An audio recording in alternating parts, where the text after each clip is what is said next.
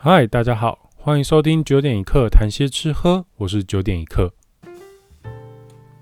上一期我们聊了星级餐厅的酒杯哲学，那稍稍的提到了啤酒，同时也在节目的尾声说之后我们会更深入的聊聊，所以今天啊就是来填坑的。我会把内容拆成不同的单元来聊，这样大家可以慢慢听，然后也能用最轻松简单的方式来认识啤酒。哦，啤酒毕竟是一个历史非常悠久的饮料了。OK，最近这几年呢、就是台湾其实多了很多大大小小的啤酒专门酒吧啊，精或是精酿啤酒厂，然后也有很多啤酒专门的店来进口不少国外的啤酒。那让国人可以尝到了除了像海尼根啊、台啤啊。啊，或者是说百威之类的其他的商业大厂以外的众多不同风格的啤酒款式，那这也是为什么现在只要讲到精酿啤酒，哇，那人人都会点个 IPA，搞得去和酒吧大家都会点 Mojito 一样。但到底这样的商业转变究竟有没有扭转台湾人对啤酒的既定印象和概念呢？那这个我们就必须先回溯到大部分的人对啤酒的最初始的刻板印象是什么。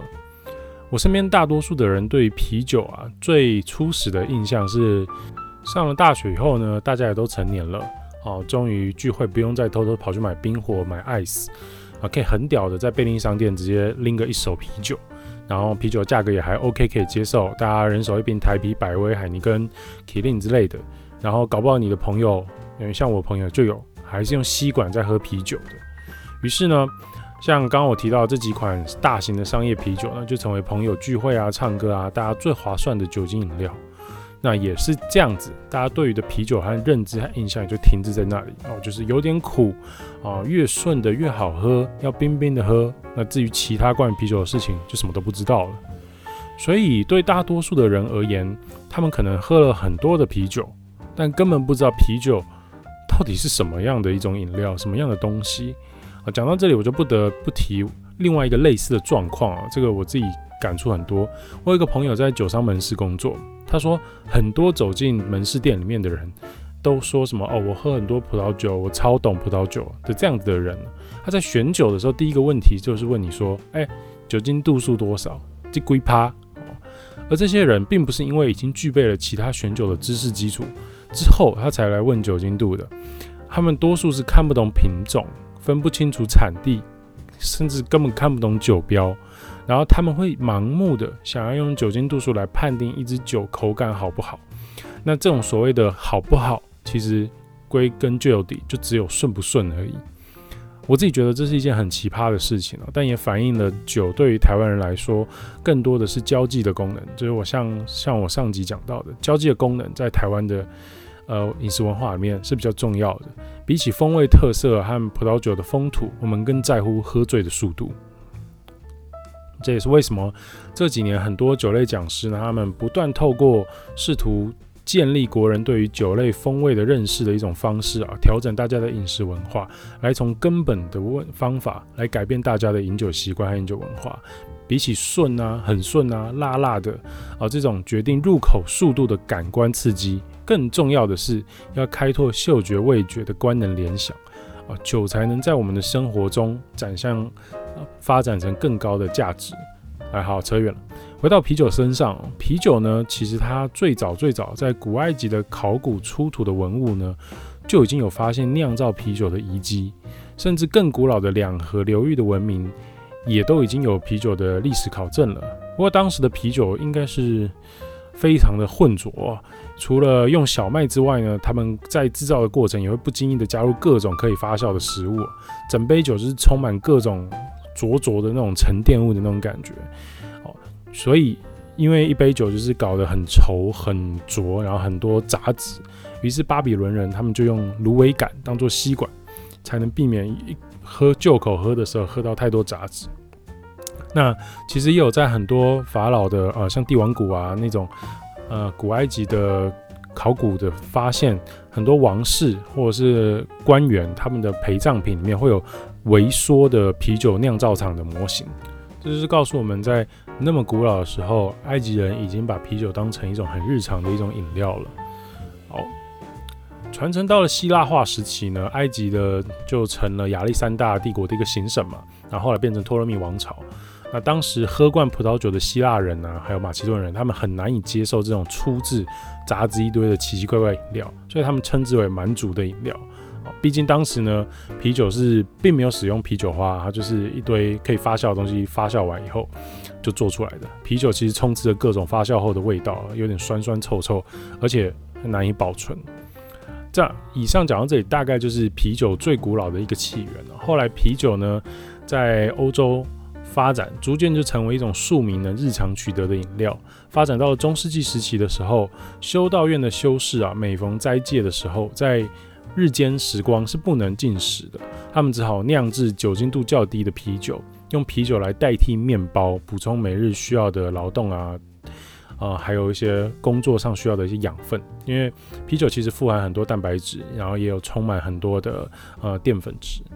好，就这样一路发展到了现在，中间当然还有经过什么巴伐利亚纯酒令啦、等等各种的影响，还有随着科技进步。我们衍生出各种不同的风格，也发展到现在的一种工艺的精神，那也就是我们现在讲的精酿啤酒。好，讲到精酿啤酒，英文就是 craft beer，啊，就是又叫做工艺啤酒。在美国啤酒酿造协会的定义上是说，你的年产量必须少于六百万桶，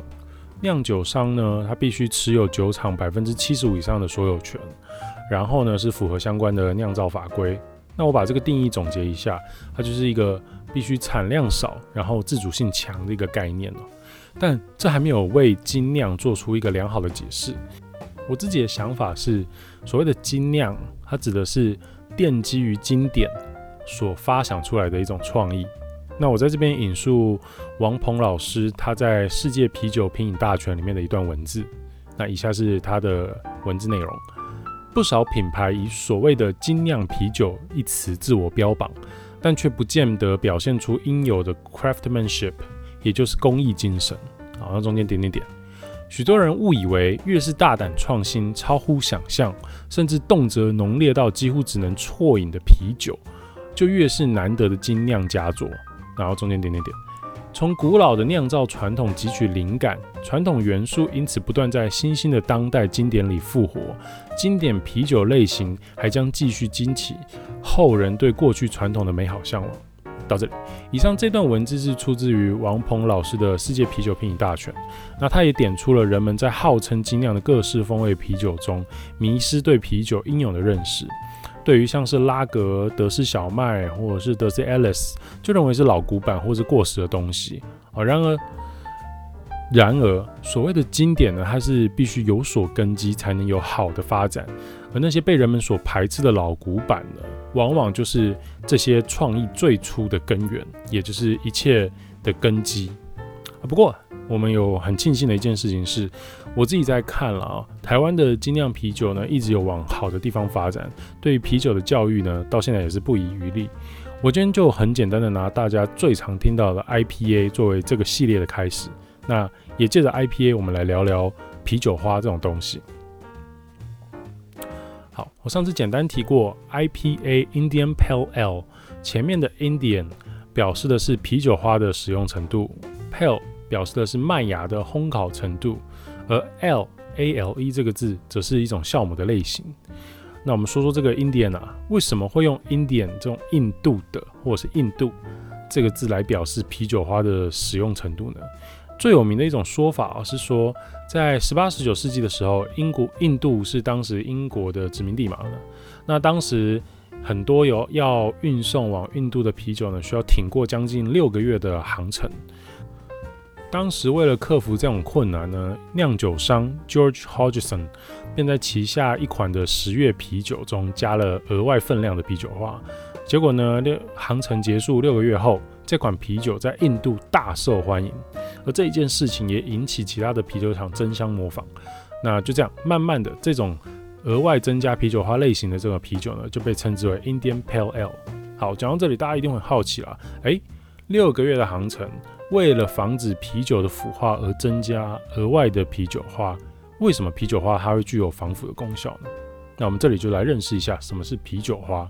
它其实是一种跟大麻大麻 （marijuana） 同科的一种蛇麻属的植物，但很可惜，它完全没有任何致幻的功能或者效果，也没有麻醉的功能，没有。倒是它外形呢是蛮类似那种松果的那种球果，只是它很软，它是呃草本类的，而且它里面呢含有丰富的腺体，其实在欧洲常常被作为一种新香料的使用。但很可惜，台湾并不适合种植啊啤酒花这种植物，所以也几乎找不到新鲜的，都只能找到干燥后进口的。我之前有幸哦，就是看到的是已经干燥过的啤酒花。其实如果你直接闻，它会有汗臭味、臭袜子，或者是三天没洗的衣服的那种味道。但是你把它放在手心中，轻轻的搓揉之后，诶，它反而会有一种很清新的精油香气，非常非常特别。好。关于它的名字呢，到底是先有啤酒还是啤酒花呢？其实是因为亚洲人他比较晚进才接触到啤酒这种饮料，那才把这种投入啤酒里面的这种植物呢命名为啤酒花。事实上，英文它称作为 hops，H-O-P-S，法文是 houblon，H-O-U-B-L-O-N，德文是 hopfen，H-O-P-F-E-N 啊，我都是用英文的方式去念那个字母啊。那各国语言的字母不一定是这样念，但大家比较好理解。那这些全部发音都跟 hop 或 hoop 这种呼布的这种发音是有关系的。那刚刚我们提到啤酒花，它具有防腐的功能，主要原因是在于，诶，啤酒花这个植物里面它有含有很多的阿法酸、贝塔酸这种树脂成分，还有各种的醇类、烯类、多酚类和单宁。那这些都是各种香气啊，或者是苦味的来源。而多酚类跟单宁呢，它其实能有效抑制细菌的生长。这也就是为什么啤酒花会被认为具有防腐的功能。OK，好，酿酒师他们在酿制啤酒的时候，不仅会根据自己不同的需求呢，来选择不同品种的啤酒花，也会衡量使用的方式哦。什么叫使用的方式呢？好。像是如果他希望赋予一款啤酒要非常充分的一种苦味，他可能会花比较多的时间熬煮哦，就是在滚沸的情况下，让啤酒花在里面熬煮比较长的时间。可是如果他今天只是希望他取得一些啤酒花部分的一些细微的香气，那他可能会采用冷泡，或是热泡，或者是用短时间冲煮的方式来进行。好。讲到这里，大家应该可以理解，诶，为什么 IPA 会有很充足复杂的香气，还有那么浓郁的苦味了吧？啊，那再补充一点，啤酒花大致上会被分为四大类别，分别是欧陆尊贵啤酒花 （Noble）。为什么尊贵呢？我这个我也很好奇，等我找到资料的时候，我会再分享给大家。那这类型的酒花，它是以捷克的 Sars 品种为代表，风味非常细致，苦味也非常含蓄。再来是英系啤酒花和其他欧陆啤酒花是一组，它表现比较多的是木质啊、烟草啊、松香啊的这种调性，具有比较明显的辛香。再来呢就是美系酒花，它会有很明显的柑橘类香气，像是什么像葡萄柚啊、柳橙、柠檬等等的。那有的甚至会出现一些热带水果的气息哦，像什么像呃凤梨啊。芭乐啊、瓜果类啊、哈密瓜之类的香瓜啊，最后就是新世界啤酒花，那它风格是比较接近美系的风格。哎，所以大家回想看看，平常喝到的 IPA，如果它是来自于美国的，就是 AIPA（American Indian Pale Ale），它是不是会有非常明显的葡萄柚味？有的甚至还有凤梨、瓜果类的味道，然后尾韵都带有非常强劲的苦味。但如果是你买的来自英国的 IPA，它的香气可能。就会表现得相对含蓄，苦味也不会那么强烈刺激。这些就是啤酒花所能带出来的一个很大的差别哦。OK，那我们今天聊的内容呢，就是关于啤酒花啊，也还有对啤酒的一个简单的认识。